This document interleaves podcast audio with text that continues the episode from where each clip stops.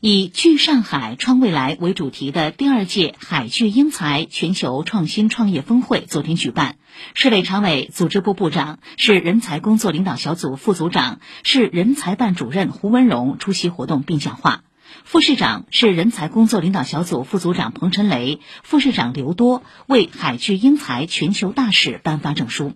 上海市人才安居服务平台在会上启用。市建设交通工作党委干部人事处副处长杨振浩介绍，平台将打造选房、租房一站式线上枢纽，同时提供公积金提取、支付房租、居住证办理等公共服务。房源呢，主要是归集一些优质的租赁房源，包括我们公共租赁房、社会投资人才公寓、单位自建的人才公寓。特别是加大我们保障性租赁住房的筹集和供给的力度。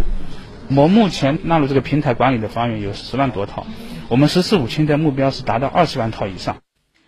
会上发布本市重点产业领域人才专项奖励政策，本市将面向集成电路、生物医药、人工智能等三大先导产业及软件、高端装备、航空航天等八个重点领域符合条件的产业人才开展奖励，进一步提升人才获得感。以上由记者赵颖文报道。